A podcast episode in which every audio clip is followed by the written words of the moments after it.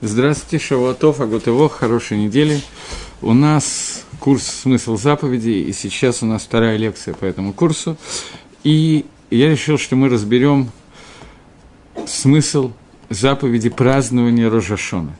Я, когда говорил в курсе лекции молитвы, э, курс лекции молитвы, первый или второй курс, который я сдавал в этом эфире, то мы коснулись смысла этой заповеди, но я не помню, что я говорил и что не говорил, и решил, что к не имеет смысл, чтобы это попало вот так вот вместе с шафаром, чуть-чуть подробнее, и это будет частично связано с продолжением зап... смысла заповеди трубления в шафар. Э, я начну этот урок с такого вопроса, с которым в Танахе обратились к Нехамии, пророку Нехамии, евреи – Пророк Нехамия – это был пророк вместе с Эзрой, приехавший, вернувшийся из Галута Бавель, который длился 70 лет после разрушения первого храма. И Эзра и Нехамия – это два человека, которые возглавили народ Израиля, который вернулся в Эрицесрой, в землю Израиля, для того, чтобы раз, построить э, второй храм. И во время построения второго храма, к Нехамии, это было уже после построения, к Нехамии пришли евреи и задали такой вопрос. Приближается день Рожешана. Рожешана – это день, который называется Йом-1, день суда. Как нам надо отметить Рожешану? Нехами должен был им ответить, что они должны сделать. Новый год. Им надо поставить елочку, им надо одеть праздничные одежды, или им надо одеться в траурные одежды, то есть мешковину, и сидеть в посту. Это вопрос, который задали евреи. С елочками они не стали задавать вопрос, а вот остальные две части, у них был вопрос. Как правильно себя вести? Надеть праздничные одежды и радоваться, как в праздник Суккот, праздник Пейсах и так далее. Или же, поскольку это Йом один день суда, и Всевышний судит народ Израиля, то надо вести себя так, как ведут себя во время суда, то есть так же, как в Йом-Кипур, поститься, одеть мешковину и так далее. Ответ на этот вопрос на, на самом деле задерж, содержится в Шульханорахе. Шульханорах Пасак Галаха, что такое Шульханорах, я надеюсь, что все знают, но тем не менее. Книга законов еврейской жизни, которая написана Рафьосиф Каро. Йосиф Каро пишет, что в Рожа Шану, в Новый год, евреи должны одеть свои одежды, которые посвящены празднику, радоваться, веселиться, есть, пить вино и пребывать в уверенности, что Анахну и Цим Закаим Бадин, что мы будем удостоены в суде. Но люди, которые хотят отметить этот день как день траура, как день э, суда, они имеют полное право, полное право одеть э, мешковину и находиться в посту и не есть целый день. Обычно в праздник Йомтов нельзя кушать, нельзя поститься. В этот Йомтов нету запрета поститься, и человек, который хочет, то он может провести Рошашону как пост. То есть Шульханорух не дал однозначного ответа на этот вопрос, хотя привел ответ общий для клали Исраэля, для всего Израиля, это праздник, и люди должны радоваться и веселиться, и быть уверены, что Анахну и Цимса, Каим Бадин, что мы удостоимся благополучного исхода этого судебного процесса. Окей. Это кусочек из Мидраша, который почти полностью приведен в Шульханорухе, а теперь попытаемся немножечко вникнуть, что здесь происходит. На прошлом уроке я рассказывал про Раби Акива, который был казнен римлянами, его разорвали на части крюками. И когда Маширабейну задал вопрос, «Зета Рава Засхара, это Тора, это за нее награда», то ответил ему Всевышний, «Шток кахалала рацани, замолчи, так мне захотелось». То есть Маширабейну не понимал, почему Раби Акива должен был умереть именно такой смертью – он считал, что это неверно, что должна была другая быть награда. Всевышний ответил, что ты не можешь получить на этот, ответ, ну, а, на этот вопрос ответ. Даже Маширабейну, через которого была дана вся Тора, не мог полностью понять судью Раби Акива. Безусловно, он понимал, мягко говоря, несколько больше, чем мы с вами можем понять. Но, тем не менее, Маширабейну до конца знать, э, почему Раби Акива должен был умереть этой смертью, не мог. И это осталось известно Творцу, и это невозможно понять человеку. Но то, что нам сказано, что это был тот, то мгновение, когда Всевышний судил Раби Акива атрибутом суда, и даже Раби Акива не может выдержать, когда его судят атрибутом суда. Это мы обсудили на прошлом занятии. Теперь пойдем немножечко дальше. Тоже мы обсуждали на прошлом занятии, для того, чтобы обсудить частично, по-моему, обсуждали, я сейчас засомневался, Билама, который мог, умел выбирать момент. Обсуждали.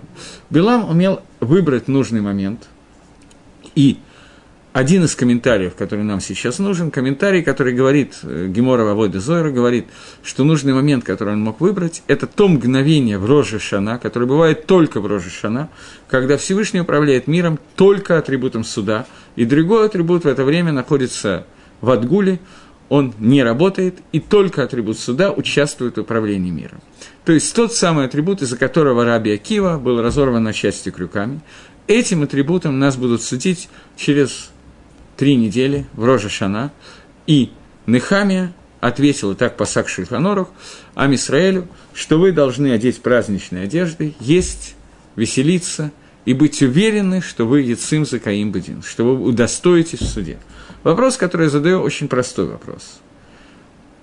Те, кто меня слушают, включая меня, который говорит и не слушает, откуда у нас может быть уверенность в том, что мы будем Закаим Бедин, в том, что мы выиграем судебный процесс, если Раби Акива, когда его судили бы Медад-1, получил наказание смертной казни.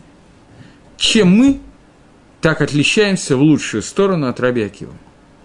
Как можно дать псак народу Израиля, Нехамия дал этот псак, эту галаху, что мы должны одеть одежды, веселиться и быть уверены, что мы Закаим Бедин. Мигехи Тейси, откуда это можно взять? Вопрос понятный, вопрос на поверхности, на первый взгляд. Мидраш продолжает. Я первый раз, когда привел Мидраш, случайно, специально, чтобы не сказать, чтобы задать свой первый вопрос, я специально не закончил Мидраш. Мидраш заканчивает словами. Так же, как Яца Закай Бедин Адам решен, так же, как удостоился в суде первый человек. Просто чтобы задать свой вопрос, я не хотел закончить этот мидраж. Теперь я его заканчиваю. И теперь им надо понять, при чем здесь первый человек, что значит, он достоился в суде и так далее. Есть такое правило, которое я регулярно использую, если у меня есть такая возможность, конечно, что когда мы рассматриваем то, что происходит с сам Израилем, с народом Израиля, то праздник, любое другое событие, которое происходит, мы должны увидеть это событие так, как оно описано первый раз, когда оно встречается в истории человечества, то есть истории – и проанализировав то, как оно описывается в Торе впервые, впервые, мы можем понять, что означает это событие. Давайте подумаем, например, когда мы рассматриваем Тишебиав, то нам надо увидеть первый Тишебиав, который был во время, когда разведчики вернулись из Эрицисроиль, и через разведчиков мы можем понять корень Тишебиава.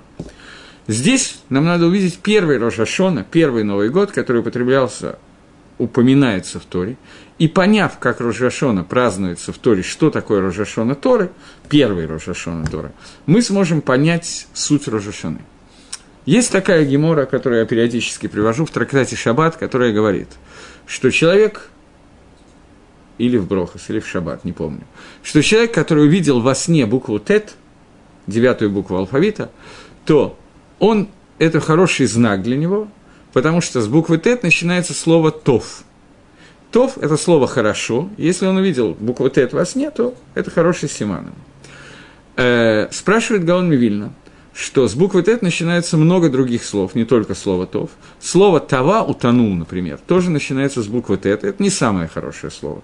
Почему, если человек увидел букву Тет, то это значит «тов» – хорошо, а не «тава» – утонуть? Отвечает Гаон, потому что впервые в Торе буква Тет – образована, образовалась и была упомянута в тот момент, когда появилась буква «тет» в слове «тов», когда сказано «увидел Всевышний свет», что он хорош. Сказано буква «тет». Поэтому первое событие, которое употребляется с буквой «тет» в Торе, это то, что показывает нам суть этого события. Первый рожь который упомянут в Торе, это творение мира. Во время творения мира, шестой день творения мира, пятница, которая была во время творения мира, шести дней творения, это Рожа Шана. Поэтому, проанализировав то, что произошло в Рожашона, первый Рожашон, мы можем увидеть суть Рожашона, которая будет на все годы. Понятно, что то же самое влияние, которым Всевышний влиял на мир в первый Рожашона, подобное этому влияние будет на Рожашона каждый и каждый день после творения мира. В Рожашона, шестой день творения, был создан Адам – Адам был разделен на Адама и Хаву. Хава и потом Адам ели от дерева познания добра и зла. И Хава и Адам получили наказание от Всевышнего. Это был первый дин, первый судебный процесс, который упомянут начинается творение мира. Судебный процесс, который был у Адама, и про которого Мидраш, приводя слова Нехами и Анави, пророка Нехами, Мидраш говорит, что мы должны есть, пить, надевать праздничные одежды, и быть уверены, что мы удостоимся в суде так, как удостоился Адам и Хава. Теперь нам осталось только понять, в чем именно победили в судебном процессе, выиграли судебный процесс, получили не знаю что, как что называется выиграть судебный процесс на суде со Всевышним, я не знаю, но в чем именно удача судебного процесса Адама и Хава? Давайте вспомним и пытаемся понять, чему мы должны радоваться. Адам ест от дерева познания. После этого он получает определенные наказания. Первое – это даже не наказание, а просто изменение всего мира, которое претерпел мир в тот момент, когда Адам и Хава перекусили и ели от дерева познания добра и зла. Наказание номер, э, изменение номер раз – это то, что Ецергара, которая вначале находилась наружу, теперь она стала находиться внутри. То есть изменение, которое произошло, это изменение связано с тем, что Ецергара, дурное начало, стремление к человеку, к верот, к преступлениям, оно является теперь сутью человека. Это, я бы сказал так вот, на хорошем русском языке, Азохан Вей выиграл судебный процесс. Второе наказание, которое произошло. Адам выгнан из Ганедана. То есть, если раньше он находится в состоянии Ганедана, то есть состояние, которое настолько приближено ко Всевышнему, что мне трудно подобрать слова на русском или на иврите или на любом другом языке, чтобы описать это состояние. По нескольким причинам. Во-первых, никто из нас этого не понимает, это невозможно понять. Это мог понять только Адам Решен, который был в обоих состояниях. Во-вторых, те описания, которые я читал, они очень трудно переводимы на человеческий язык, они э, связаны с терминологией. Но суть этого сводится к тому, что мир, который был создан изначально Всевышним, он был создан, и об этом неустанно повторяю, незавершенным, несовершенным, нецельным. То есть в нем было некоторое гафрада, отделение мира от Творца, которое было сделано Всевышним специально для того, чтобы человек, который был создан в этом мире, мог соединить этот мир со Всевышним и мог путем исполнения Торы и заповедей сделать некоторое соединение, ибо соединение восполнения мира, который несовершенен. После того, как Адам ест от дерева познания добра и зла, несовершенство этого мира, оно вырастает в энную степень описать совершенно невозможно. Ганедон – это предел того совершенства, с которого был создан мир.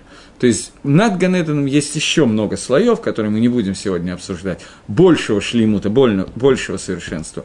Но это то, что нам сегодня понять практически невозможно, потому что даже шлемут Ганедона нам понять очень трудно. Но человек лишается вот этой целостности, и человек лишается своей мадреги, своей ступени, которая заключается в нахождении в Ганедоне – и Адам решен, и Хава выгнаны из Ганедана, и сделано так, что они не могут туда войти, и мы с вами тоже не очень можем, как мы заметили, наверное.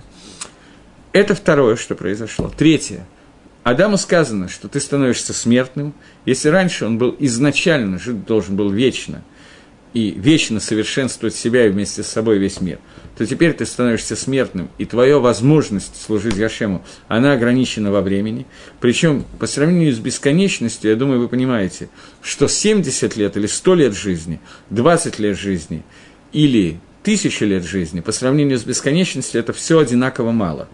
Адам становится смертным, то есть его, он фактически умирает практически сразу, всего через 930 лет. Это очень мало. И Последнее, в поте лица будешь зарабатывать свой хлеб.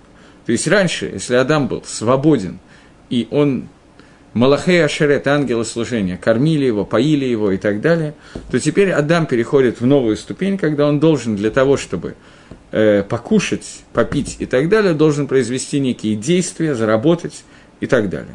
Хава – получает несколько других проклятий. Я думаю, что мы имеем право объединить Хава и Адама вместе и назвать это общими проклятиями, которые получил человек. Это тяжелая беременность, тяжелые роды, тяжелое воспитание детей и так далее. То есть, самые естественные вещи, для которых Хава была создана, для рождения, воспитания детей, беременности и так далее, теперь для нее становится клалой. Если раньше это было браха, теперь это тоже остается браха и благословление когда женщина рожает, ей обычно говорят мазальтов, правда, обычно после родов. Но сегодня этот процесс, который нормальный, тивишный, я не знаю, как это сказать, природный процесс, который не выходит за рамки законов природы, а просто то, что постоянно существует. Это становится частью проклятия, которое получил человек.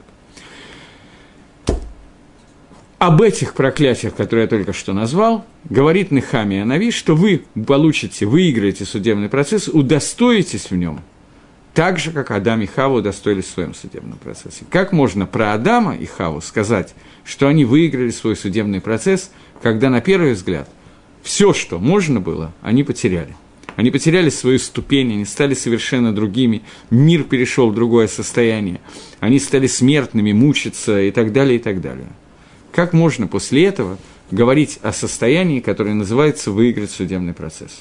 Таким образом, вопросы, которые я сформулировал, больше, наверное, не буду формулировать сегодня, скорее всего. Это два вопроса.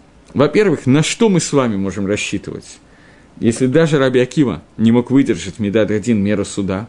И почему мы так уверены в том, что мы закаим Батин? Мы достоимся в суде, это вопрос номер раз. И вопрос номер два – это вопрос о том, почему мы вы, мы уверены, это потому что Адам решен Яца Закайбадин. Где мы видим, что Адам решен? Адам и Хава вышли удостоившимся, выигравшими этот суде, оправданный, о, я подобрал слово по-русски, оправданные в этом судебном процессе, когда, на первый взгляд, вся парша, весь отрывок рассказывает исключительно о наказаниях, которые получили Адам и Хава. Это два вопроса, которые у нас заданы, и постепенно попытаемся построить урок ответами на эти два вопроса. И я надеюсь, что через них мы начнем лучше понимать, что такое Рожешана. Прежде чем отвечать на эти вопросы, я хочу вам рассказать о Мингагим, обычаях, которые есть в Лайла Рожешана. У нас есть одна митсва, история, которую мы обсуждали в прошлый раз, трубление в шафар, когда мы днем в Рожешона говорим ту и ту-ту-ту-ту-ту и так далее. И кроме этого у нас есть обычай Рожашона, которого очень хорошо владеют в основном дети и женщины, мужчины значительно хуже владеют информацией, а именно в первую трапезу Рожашона надо есть то, что называется симоним. Это написано в Геморе, несмотря на то, что, естественно, это не самая важная часть Рожашона, но, тем не менее, это мингак, обычай, который взят еще со времен Гемора, который состоит в том, что э, вместо того, чтобы окунать хлеб в соль, как мы делаем весь год, мы окунаем его в мед – После этого мы берем яблоко, окунаем его в мед и говорим, и рацион будет угодно перед Всевышним, чтобы этот год был шана тавау митука, год сладкий и так далее.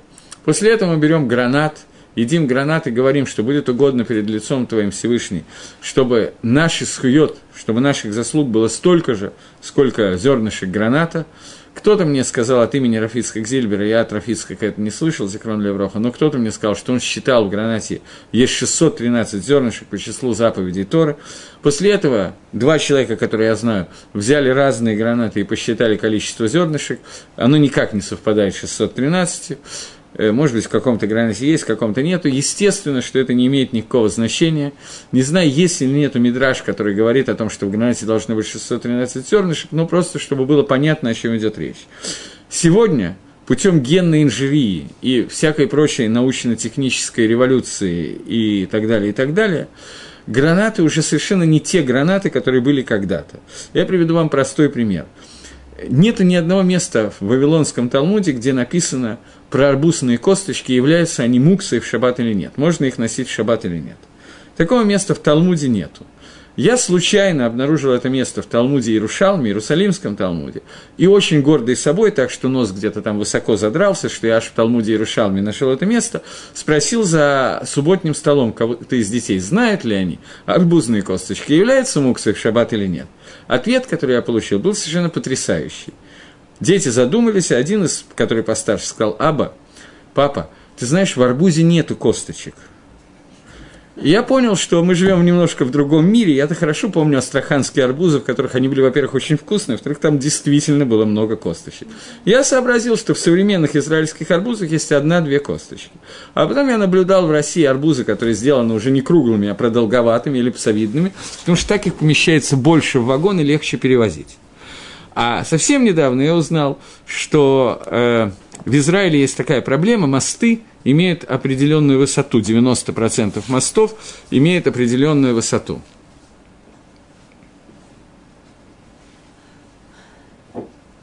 Меня попросили упоминать название трактата, о котором я говорил. Ирушалми, который я говорю, находится в трактате Маасер, э, Десятины. Окей, так вот, э, в DAF я не помню, даже если меня попросили более подробно, я просто не помню, естественно. Так вот, э, я был на уроке Равзариска, вернее, он был у нас в Ишиве на уроке, и давал урок по поводу кашрута. И рассказал такую историю, что мосты Израиля, я не помню какой высоты, но все мосты примерно сделаны по ГОСТу, примерно одинаковой высоты. И э, при перевозке кур помещается грузовик, на который помещается 9 рядов кур по росту, и это очень нерентабельно возить, получается мало кур. Сделать мосты выше, надо разрушать старые мосты, поэтому это неудобно. Естественно, никто этого делать не будет ради курятника. Поэтому они вызвали инженеров, которые называют, занимаются генной инженерией, и за несколько месяцев э, разработали новый сорт кур, у которых очень короткие ножки, которые все равно никому не нужны. И в связи с этим они сделали 10 ящиков кур вместо 9, просто потому что это более рентабельно. Я это привожу просто как пример для того, чтобы показать, что сегодня, когда мы говорим про гранаты, есть там 613, нету там 613. Я думаю, что если дать задачу генному инженерии, выведут сорт гранат, где будет ровно 613 косточек. Это займет какое-то время. Я не знаю, как это делать, это на уровне научной фантастики. Но они это сделают. Но сегодняшние гранаты совсем не напоминают гранаты времен Гемора. Если в нормальном гранате должно было быть 613 косточек, то сегодня это уже ни о чем не говорит. Я просто показываю вам, насколько меняется мир. Я еще помню, когда я отдыхал в деревне, и курицы, которые там были, были курочка ряба, как в книжках. Они были разных цветов. И белых курей было намного меньше, чем разноцветных. В Шульханорах Мишна Брура пишет, что на Капорос принято обряд перед Йом Кипором, принято брать белого петушка, но поскольку белых петушков найти почти невозможно, пишет, пишет Ховицкаем, Ховицкаем жил чуть больше, чем сто лет назад – Сегодня другого цвета кур мы уже не можем найти, есть только белые. Я просто показываю вам, как изменился мир, поэтому то, что сегодня кто-то пересчитает, он считает, знаете, меньше зернышек, ни о чем не говорит. Я к этому. Теперь продвинемся дальше. Мы берем гранаты и говорим, будет угодно перед лицом Всевышнего, чтобы наши заслуги стали как количество зернышек в гранате. Потом мы берем морковку на иврите Гезер и говорим, будет угодно перед лицом твоим, чтобы э, тигзор на нас – были на нас гзерот тавод, хорошие распоряжения Творца. И так далее. Много-много иерационов, я не буду их все сейчас говорить, потому что все равно те, кто меня слушает, те, кто знают, знают, а те, кто не знает, не могут запомнить. Они написаны в Махзоре, в молитвеннике Рожашона, их имеет смысл говорить, но это Мингак Балма, это обычный обычай, это не заповедь, и установлено это несмотря на то, что это в Геморе написано, установлено это не мужами Великого Собрания, не пророком Нехами, не Эзрой и никому подобным. Почему? Потому что в Роже Шана, в Новый год, просить что-то для себя, микро один, строго по закону, мы это делаем, потому что мы не можем выдержать, но строго по закону просить что-то для себя от Всевышнего, это Йом один, на первый взгляд. Всевышний сейчас решает, будет у меня большая зарплата или маленькая – Первое, что я должен сделать, я должен попросить Всевышний, дай мне большую зарплату. Если вы посмотрите молитвы Рожашона, то в Рожашона такой просьбы нету. Ни просьбы о зарплате, ни просьбы о здоровье, ни всего, о чем мы думаем, что это то, что нас записывают в книгу жизни. И действительно, вроде бы, как это основные вещи, в молитве они не включены. Кроме этих иерационов, еще нескольких мест, которые более поздние ставки, вставки Гаоним, которые сделаны для, как послабление для, для наших поколений, которые не в состоянии ничего не попросить. Почему мы ничего не, не просим Рожа Шану? По очень простой причине. Причина заключается в том, что когда Всевышний судит над атрибутом суда, то наша просьба – это, мягко говоря, в холостую. Надо быть большим нахалом – чтобы обратиться ко Всевышнему, когда ты судишь меня строго по закону, дай мне, пожалуйста, здоровье, богатство, долголетие и так далее. Примерно понимая, что постигло Раби Акива, когда его судили атрибутом суда. Поэтому Аншейк Несадагдала, мужи Великого Собрания, не вставили это в молитву. Ни одной личной просьбы. В дальнейшем некоторые люди просят, некоторые не просят, на это есть всякие споры и так далее, не буду этого касаться. Но те, кто этого делает, просят, они просят только по одной причине, потому что мы волнуемся по этому поводу, и это лучше, чем ничего, иначе мы вообще молиться не будем. Если мы этого не попросим, то о чем мы будем просить? Просьба, которая нормальная просьба, это просьба, которую мы сейчас будем разбирать. И попытаемся вернуться к моим двум вопросам. Это предисловие и уже начало ответа на мои вопросы. Вопросы о том, почему Амисраэль имеет право радоваться, веселиться и быть уверенным, что мы не скебедин, потому что Захабадин удостоился в суде. Адама решен. Э, Дерри Гагав, заодно меня попросили давать указания. Этот мидраж почти полностью приведен в Мишнебруре. Вот. Но, в принципе, макор этого комментария на книгу Нехамии, я не помню, Сфорна, есть несколько комментариев, которые это приводят. Окей, двинемся дальше. Э, нам надо проанализировать ситуацию с Адамом и понять, почему то наказание, которое постигло первого человека, Адама, это наказание называется, что он удостоился в суде, был оправдан в суде. Попытаемся понять, для того, чтобы это понять, надо понять, что такое наказание. Наказание бывает, начнем с наказания, которое мама наказывает ребенка. Мама и папа должны наказывать ребенка. Человек, который не наказывает, жалеет, кнут, он портит своего ребенка. Наказание – это обязательная часть воспитания детей.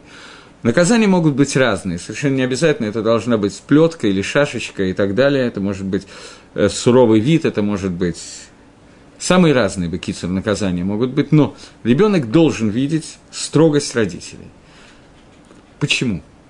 Я приведу вам пример из жизни собственной семьи. Дерегагав, э, заодно. Не всегда надо наказывать ребенка наказание должно быть построено для того, чтобы ребенок делает какую-то вещь, которую ему нельзя делать, например, потому что она опасна для него. И если ему не объяснить, что это опасно, а объяснить ему невозможно, потому что он ребенок, если он не увидит, что опасно, потому что мама, папа сердятся, дерутся, что-нибудь такое, кричат, если он это не увидит, то он может вернуться, это может привести к тому, что он выпадет из окна, попадет под машину. Понятно, о чем идет речь. Например, ребенок регулярно открывает окно, садится на подоконник, свешивает ноги вниз и играет в Карлсона. Это немножечко может оказаться опасно, если они живут на 12 этаже. Поэтому родители обязаны объяснить ребенку, что этого нельзя делать, и объяснить на том языке, на котором этот ребенок может понять. Если необходимо, то это ремень, если необходимо, то это строгий голос, погрозить пальцем. Ну, каждый сам понимает, что это зависит от ребенка, от мамы и от отношений. Очень-очень много вариантов могут быть. Но есть ситуация, когда наказать ребенка – это совершенный абсурд – я не говорю, что родители этого не делают, но это совершенно абсурд. Возьмем пример. Ребенку несколько раз мама объясняла, что утюг трогать нельзя. Ребенок находится в том возрасте, когда он не понимает, что есть разница, проводок торчит в розетке или не торчит в розетке. Он все время лезет к утюгу, потому что что-то интересное, мама им играет, он тоже хочет поиграть утюгом, поиграть в маму и погладить что-нибудь. Много раз ему было сказано, что это нельзя, пытались наказать, не получилось. Ребенок взял и дотронулся до утюга. Это было с моим сыном. Он взял и положил утюг себе на руку во время, когда позвонил телефон, во время, когда мама гладила.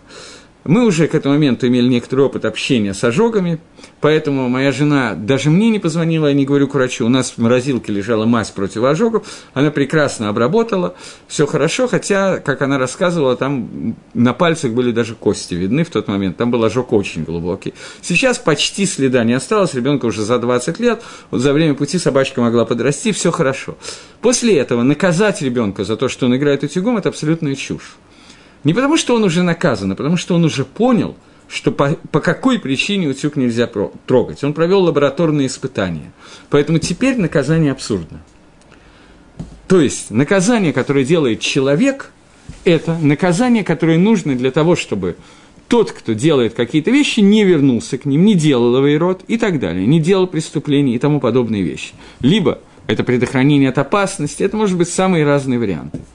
Наказание, которое дает нам Всевышний, это совершенно другая вещь. Никак не похоже на наказание, которое дают родители. Поэтому надо увидеть разницу и понять смысл наказания, которое дает Творец. Для этого обсудим такой момент. Человек создан в этом мире для того, чтобы тот изъян, который изначально сделал Всевышний в отношении между миром и Творцом, то есть то несовершенство, состоянии мира, которое есть из-за того, что скрыто лицо Всевышнего в этом мире, оно всегда будет скрыто, но сокрытия бывают разные. Это сокрытие человек должен ликвидировать. Любая авейра, любое преступление, которое делает человек, оно увеличивает это сокрытие. Понятно, что авейра, которую сделали Адам и Хава, увеличивает сокрытие лица Всевышнего больше, чем 20 э, человек евреев сегодня сделают какую-то авейру, просто потому что мы не можем сделать то, что сделал Адам и Хава. Мы намного ниже, поэтому у нас амплитуда намного ниже. Адам мог исправить намного больше и испортить намного больше. Мы, к счастью, испортить можем очень ограниченно, но мы пользуемся ограничениями и портим все, что можем. Но тем не менее, наказание, которое дает Всевышний, это исправление того бгама, того изъяна, который сделал человек. То есть, в тот момент, когда человек сделал какую-то вещь, наказание, которое он получает, это не просто «я дам тебе по одному месту за то, что ты так плохо себя ведешь». Это начало тикуна, исправления той авейра, которое сделал человек. Как это работает, я сейчас подробно рассказывать не могу. На эту тему есть целое несколько глав в книге Нефиш Ахаим, написанное, написанное Воложенером. То, что мне нужно, я сейчас хочу взять и использовать. Адам решен, когда он ел вместе с Хавой от дерева познания добра и зла. Мы видим, что то, что произошло в мире, это изменение сокрытия лица Всевышнего. Они это делали специально, я говорил на эту тему, что Адам и Хава была кавана, намерение – как изменить мир. Они хотели сокрыть лицо Всевышнего намного сильнее, для того, чтобы во время сокрытия лица Творца, сразу же после этого, у них была бы большая функция в освещении имени Всевышнего, потому что чем темнее место, где мы находимся, тем больше можно осветить имя Творца. Это кидуш Гашем, освещение имени Всевышнего, которое они хотели сделать, это Авейра Лишма. Результат этой Авейры мы с вами видим. Авейра – преступление, которое сделано во имя небес – Результат этой авейры нам бросается в глаза. Это то, что если раньше Ецергора была внутри человека, то теперь она находится, э, с, извините, снаружи человека, то теперь она вошла внутрь. И теперь, когда человек думает «я хочу и я делаю», то это означает это, это и есть Ецергора. Первое «я», которое приходит ко мне в голову, это и есть моя Ецергора. Раньше было совершенно иначе. Ецергора, то есть Нахаш, змей, говорил с человеком снаружи, теперь он находится внутри. Это то изменение, которое претерпел человек, и вместе с ним претерпел весь мир. Теперь давайте анализировать такую ситуацию. Человек находится в Ганедане, он находится на всем готовом. Я беру самую нижнюю накуду, самый нижний аспект понимания, что такое Ганедан. Это настолько низко, что об этом, может быть, не стоило бы говорить, но это единственный вариант, аспект, который мы понимаем хорошо, поэтому я с него начинаю. Есть Гемора Мишна в трактате Ксубот, Ксубас. Трактат посвящен э, денежным договоренностям и между мужем и женой, которые делаются во время э, свадьбы и после свадьбы, что муж обязан по отношению к жене и что жена обязана по отношению к мужу. То, что я сейчас хочу сказать, это обязанности мужа по отношению к жене. Я специально не буду говорить о том, какие конкретно они, потому что сегодня это будет звучать просто смешно. Например, о том, какое количество пряжи должна прясть жена э, в доме, когда она сидит дома и так далее. Я думаю, что сегодня у нас есть мало женщин, которые придут. Недавно кто-то из молодых Аврахим, молодых женатых ребят, спросил меня, что вот есть обычай женщины не работать в Рошходыш, в новый месяц. Некоторые работы женщины делают. Есть разные обычаи. Он спросил, самый, вот, самое строгое, что женщине запрещено делать в Рошходыш? Что стопроцентно запрещено? Я сказал, прясть честно. Мне кажется, что это настолько маловероятно, что сегодня у нас будут спящие красавицы, которые будут сидеть. Нет, спящие красавицы у нас будут. Я имел в виду, что прясть они не будут. Что поэтому это не та проблема, которая должна нас волновать. Поэтому я не буду впредь называть, о каких работах идет речь, но Женщина, любая жена обязана делать 7 работ в доме, которые связаны с мужем. Что делает муж, меня сейчас не интересует, он тоже много чего должен. Но она должна делать эти 7 работ. Говорит Гемора, что если она привела одну служанку, то это освобождает от каких-то двух работ. Две еще от каких-то работ. Но, говорит Гемора, что если она, то есть служанка будет делать эти работы, она другие. Э, но даже если она привела 100 служанок, которые обслуживают дом полностью, есть некоторые работы, которые она должна делать. Две-три работы. Например, стелить постель для мужа и для себя и э, прясть. Прясть она все равно должна. Прясть, я правильно понимаю? Я, я путаю слово прясть и ткать. По-моему, для меня примерно одно и то же, и то, и другое я не знаю, что такое. Ткать – это уже когда нитка готовая сплетать нитки, а прясть – это делать нитки. Так вот, я не помню, что из этого она должна делать в любом случае. Я извиняюсь, но поскольку я не понимаю, о чем идет речь, то я легко забываю. Но, секундочку.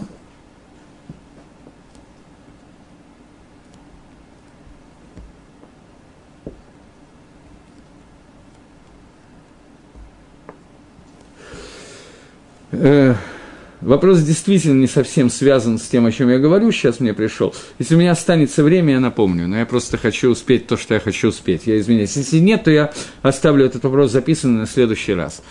Так вот, э,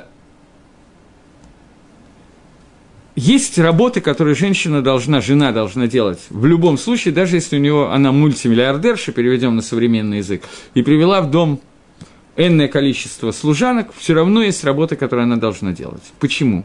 Говорит Гемора, потому что если она будет сидеть дома и не делать ничего вообще, то шиимум от безделия, скука от безделия приведет ее к оверот – в том числе к прелюбодеянию. Просто от безделия человек, когда находится в таком состоянии, он находит чем заняться. Это очень хорошо видно. По взрослым это видно хуже, поскольку, во-первых, в основном у нас нету ста служанок в доме, поэтому в основном женщине есть чем заняться дома, и мужу тоже. А во-вторых, э, взрослые немножечко взрослее и чуть-чуть умнее, чем дети, поэтому они находят чем заняться, как правило. Сам себя занять находят чем. Но когда мы смотрим на детей, которые от скуки не знают, чем заняться, и начинают ныть и занудствовать и так далее. В лучшем случае это кончается разбитым стеклом, потому что они решили, что раз родители им не помогают чем заняться, то они сейчас поиграют в футбол. У нас дома постепенно большая часть стекол сменена на пластик, потому что мне надоело менять на стекла, я понял, что на пластик дешевле. Пластик они, как правило, не разбивают. Но это в лучшем случае. Это может закончиться значительно худшими вариантами. Шиему безделие – это страшная вещь. Понятно, что то, что я сейчас говорю, это не одна тысячная и даже не одна миллиардная того, что случилось с Адамом Решоном. Но если бы Адам Решон – остался в Ганедане и жил на всем готовом, с той Ецер-горой, которая вошла в него после того, как он ел от дерева познания добра и зла, и то же самое относительно Хавы, то никакой силы устоять против Ецер-горы не было бы. Поэтому Мишна в трактате Перкеавод говорит, что когда человек занят Торой и Херец, работой и Торой – то одна из вещей, которая это приносит, далеко не единственная вещь, это то, что он настолько уставший, что когда он приходит домой на четвереньках, уставший после работы, после изучения Тора и так далее, и так далее, у него просто нет сил сделать авейр. Он бы, в общем, и с удовольствием, но силы нету, лень. И это то, что спасает этот верот. Понятно, что я говорю, я еще раз говорю, меньше, чем про миллиардную смысл того, почему Адам должен был быть из Ганедана. Но это вещь, которую мы легко можем понять. Теперь давайте углубимся в это и увидим более серьезный уровень. Адам решен в Ганедане – это человек, который находится на уровне приближения Творца, таком, которым мы не можем даже в сказке увидеть. Это приближение, соединение ко Всевышнему связано с тем, что у него амплитуда, насколько он может улучшить мир, и насколько он может своей авейрой, митсвой улучшить, и авейрой ухудшить мир, это такого уровня, мы это можем видеть только потому, что произошло, когда он ел от дерева познания добра и зла. Если бы эта амплитуда у Адама и Хавы остались после того, как Ецергора стала частью их и завоевала их, и вошла внутрь человека, то любая шемец Авейры, искра от Авейры, которая может промелькнуть, э, про служанок Гемора Ксубас, Китубот – я вроде как сказал, но может нет.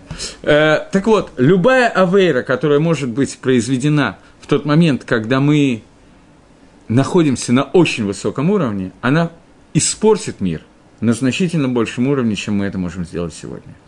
Поэтому, когда Адам ел от дерева познания, для пользы Адама ему нужно было покинуть Ганедан и оказаться в состоянии, когда он не может испортить столько, сколько было раньше. Это накудот, который мы можем легко понять. Теперь, человек, который бессмертен, у него нет границ, и он может портить и так далее много-много вещей.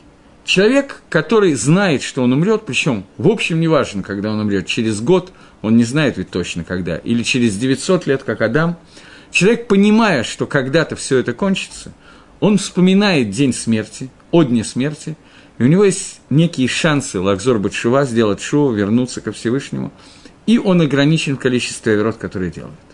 Я привел несколько вещей, которые показывают, что для Адама оказаться в тех условиях, которые он оказался после Авейры, это плюс, а не минус. То есть, на первый взгляд, все вещи, которые кажутся для нас минусом, наказанием, жестокостью и так далее, на самом деле это и есть то, что Адам Яца за Кайбадин. Это и есть то, что Адам вышел удостоившимся оправданным в суде. То же самое с Хавой. Воспитание детей, которое теперь дается достаточно тяжело, беременности, роды и так далее, это вещи, которые привели к некому ограничению внутри женщины, которое ведет к тому, что гестер по ним, сокрытие лица Всевышнего, которые есть в этом мире, они приводят к тому, что женщина может употребить себя на службу Всевышнему значительно лучше, чем раньше. По причине некоторых вещей, связанных со скромностью, я не могу это более подробно сейчас рассказать. Но мы видим, что Адам и Хава, оба человека, которых судил Всевышний, они действительно были оправданы в суде. Теперь я перехожу к объяснению, что это значит. Быть оправданным в суде – это значит, что в Рожа Шана, первый Рожа Шана, который был в истории мира, они оказались в результате суда в ситуации, которая им наиболее благоприятна после того, как они изменили сами себя и весь мир. Теперь, после того, как мир изменен, для них наиболее благоприятное состояние – это то, в которое их поместил Творец после Авейры, то есть выгнать из Ганедана и так далее, и так далее, все, что мы обсуждали. Таким образом, сейчас я ответил уже на тот вопрос, который был задан изначально. Вопрос о том, почему мы уверены, что мы получим оправдание в суде так, как получил Адам решен. Понимая, что значит Адам решен, который был оправдан в суде, а именно, был поставлен наиболее благоприятные условия для службы Творца, мы сегодня надеваем праздничные одежды, радуемся, веселимся в Рожашона, потому что мы уверены, что так же, как Адам решен получил наиболее благоприятные условия для службы Творцу, так же мы с вами получим наиболее благоприятные условия для службы Творцу. Если вы поняли, на что я намекаю, то я намекаю на очень неприятную вещь. А именно, эти наиболее благоприятные условия для службы Творцу – это совсем не обязательно богатство, здоровье, жизнь. Может быть, для кого-то наиболее благоприятные условия окажется умереть в этом году, для кого-то обеднеть, для кого-то заболеть и так далее – мы с вами не, не, не, это не то, что мы хотим с вами получить. Мы не уверены в том, что Всевышний подпишет нас и запишет нас в самое удачное с нашей точки зрения ситуацию в этом году. Нет. Мы уверены, что со точки зрения Всевышнего он установит нас в те условия, которые для нас самые удобные и самые правильные для службы Творцу. Нам они могут ой как не понравиться. Рожашона – это день, когда нас судят Бамидат Гадин – и мера суда без всякого присутствия меры милосердия устанавливает, что нам нужно. И это совсем не то, что нам хотелось бы, отнюдь.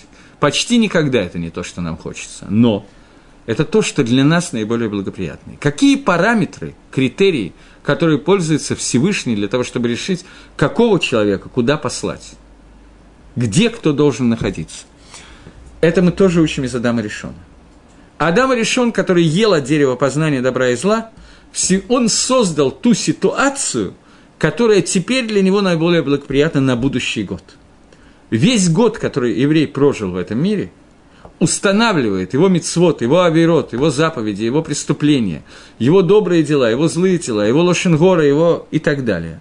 Это то, что устанавливает то, что Всевышний ему пропишет на будущий год, какой рецепт он получит, в какую книгу он будет записан.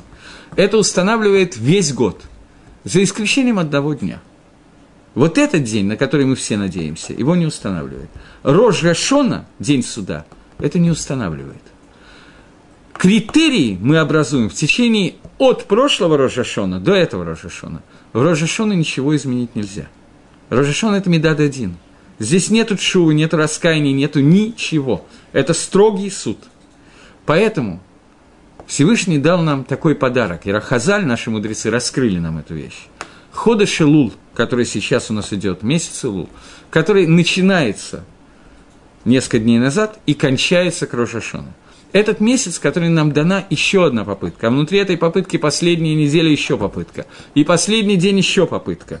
Каждый из этих дней мы получаем дополнительную сьюта дешмаю, дополнительную помощь от Творца. Для того, чтобы изменить себя – изменить свои поступки, вернуться к чуве, раскаяться. И тогда на основании этого нашего раскаяния, этого месяца, этой недели, этого дня, этого часа, Всевышний, я не знаю, безусловно, будет учитывать весь год, но уже на другом уровне. Всевышний даст нам те условия, которые нам могут понравиться значительно больше.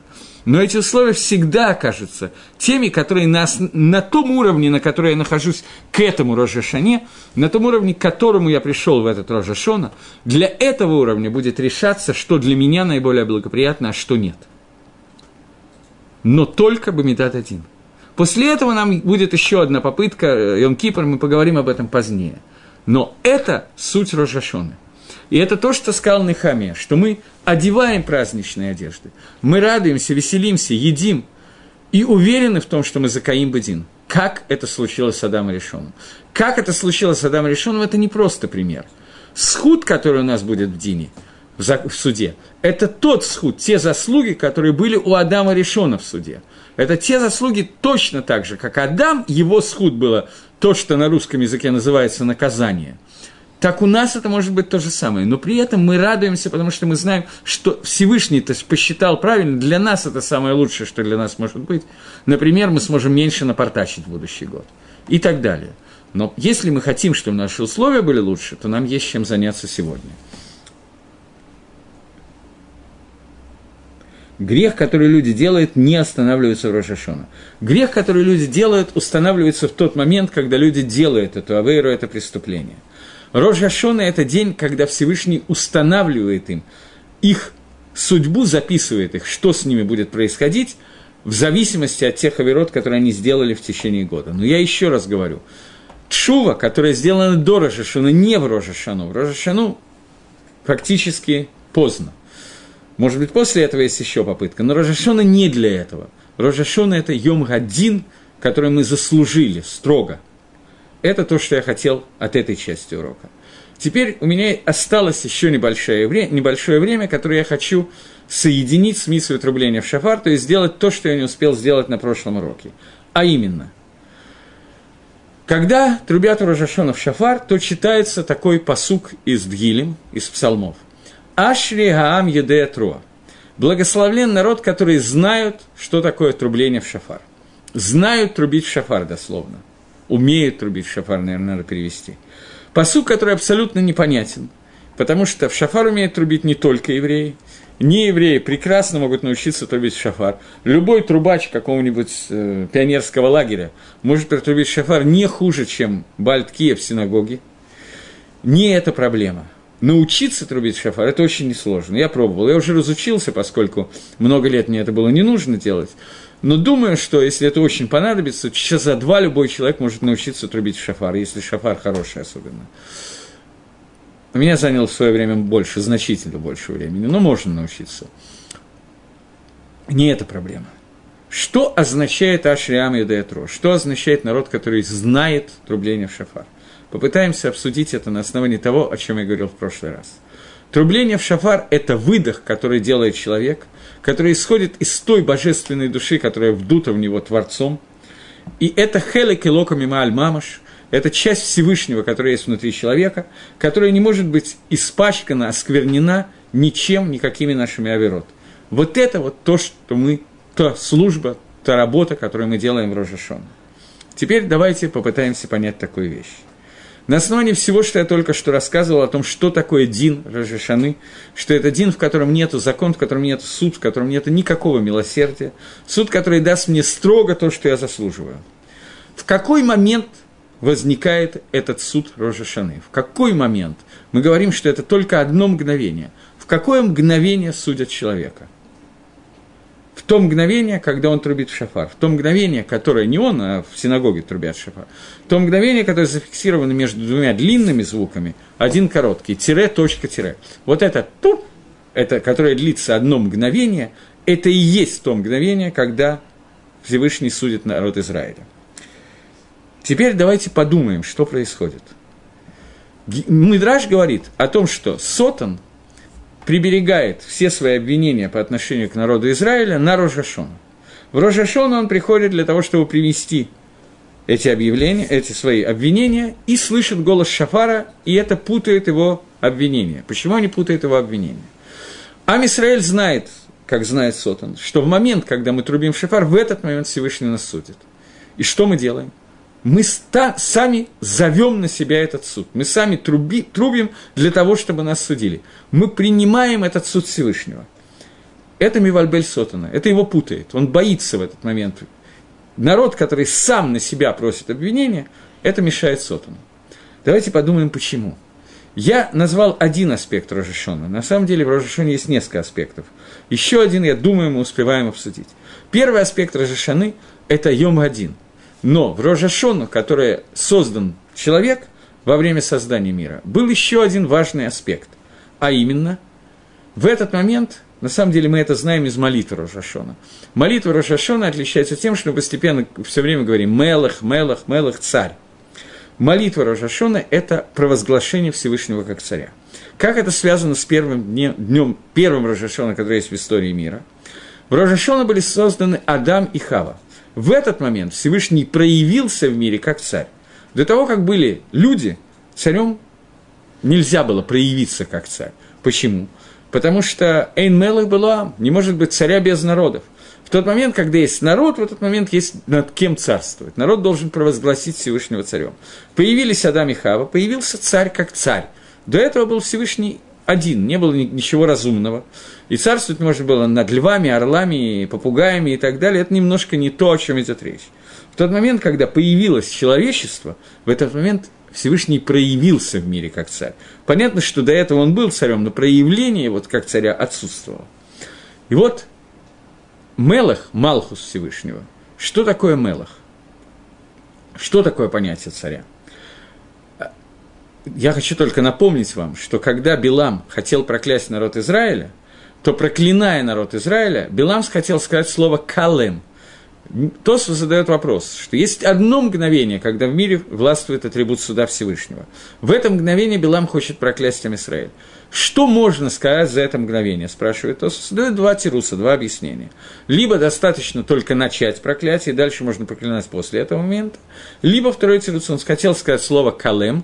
«Калем» на иврите от слова «коль» – заверши их, закончи их, сделай так, чтобы их не было, чтобы они «калу» кончились. И Всевышний слово «калем» сделал так, что было прочитано не справа налево, как в иврите положено, а слева направо, и получилось слово «мелах». «Мелах» – это царь. Что означает слово «царь»? Царь от слова лех, лалехет. Мелах – это тот, который малих ведет весь мир, управляет весь мир, ведет меня. Что означает принять на себя, Оль Малхут Шамай, принять на себя Всевышнего в качестве царя? Это означает, что я провозглашаю, что Всевышний является царем, то есть нет ни одного моего действия, которое я делаю не по приказу Творца.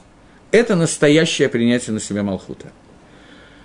Когда Амисраэль трубит в шафар Рожашона – то этим трублением он говорит, Всевышний, начни меня судить, суди меня. Я принимаю твой псак, зная, что этот псак не всегда то, о чем я мечтаю.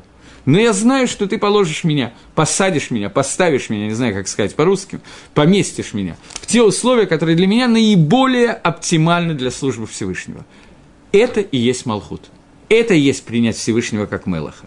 Поэтому трублением в шафар, когда мы принимаем Творца как царя – в этот момент мы переворачиваем слово «келем Белама» на слово «мелах Белама» и провозглашаем Всевышнего царем. И это Миарбев Сотана, потому что народ, который сам себе просит суда, он не знает, как себя вести в этой ситуации.